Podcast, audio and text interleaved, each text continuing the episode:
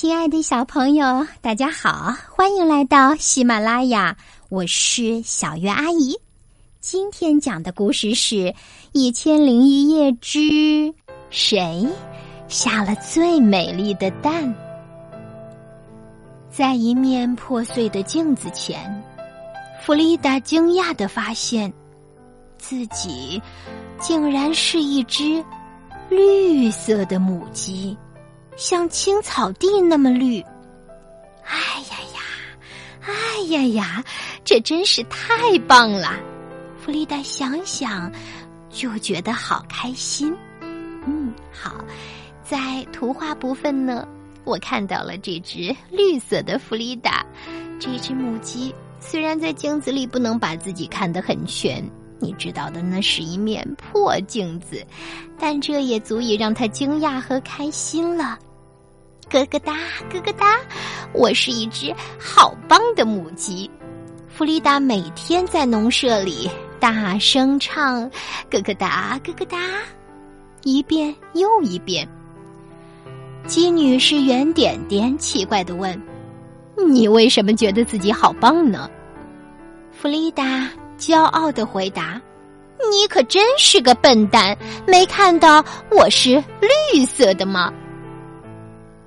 从那以后，他再也不想跟农舍里的其他鸡说话了。他昂首阔步，独自在农舍里散步，连看都懒得看别的鸡一眼。他觉得他们是多么的笨呀！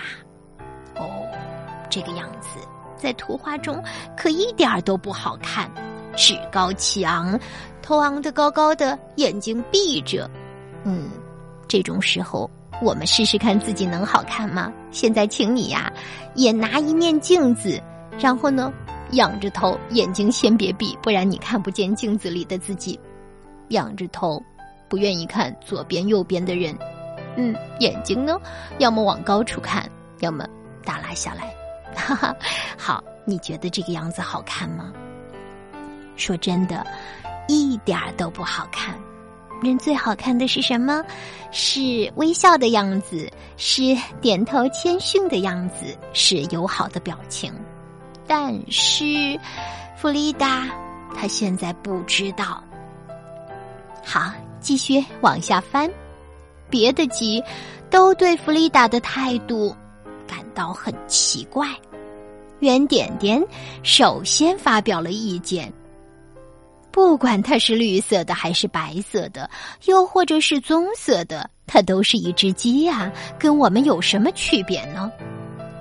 鸡女士米莉说：“呃，咱们还是劝劝他吧。”可是，弗丽达根本就不想跟他们讨论这个问题。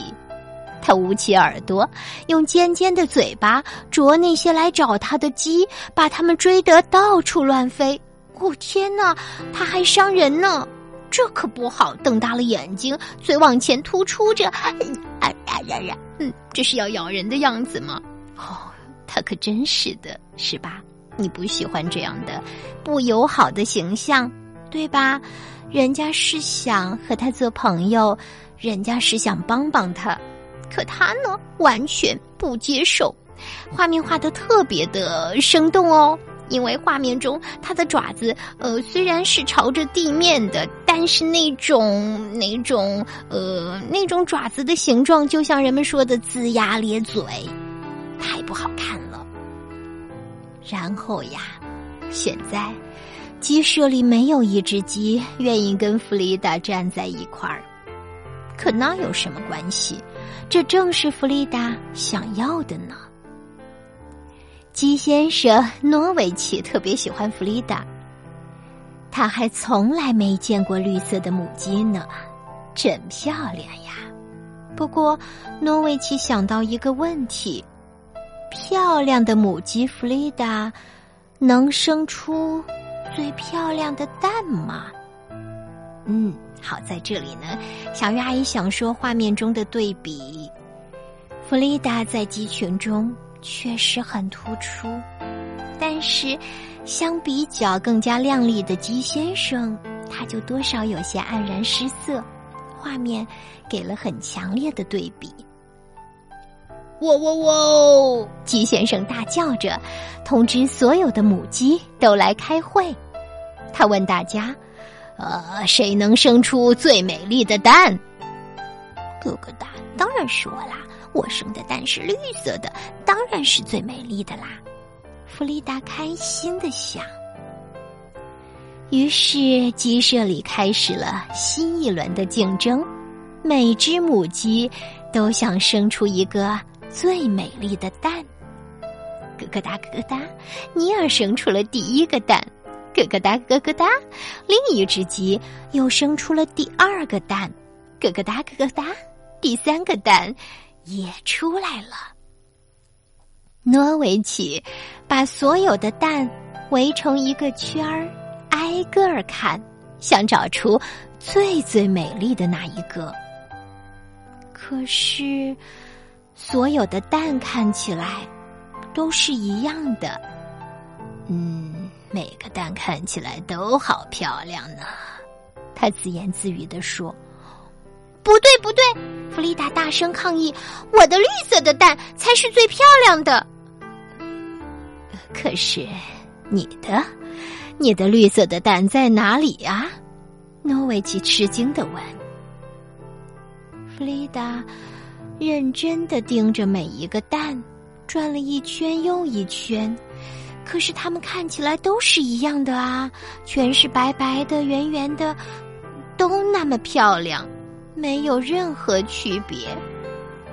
好，画面中的这只绿色的弗里达已经是挤出了汗了，它转了一圈又一圈，我想它脑子都有些晕了呢。母鸡们纷纷把它们的蛋。领回了窝里，弗里达也只好领回自己的蛋。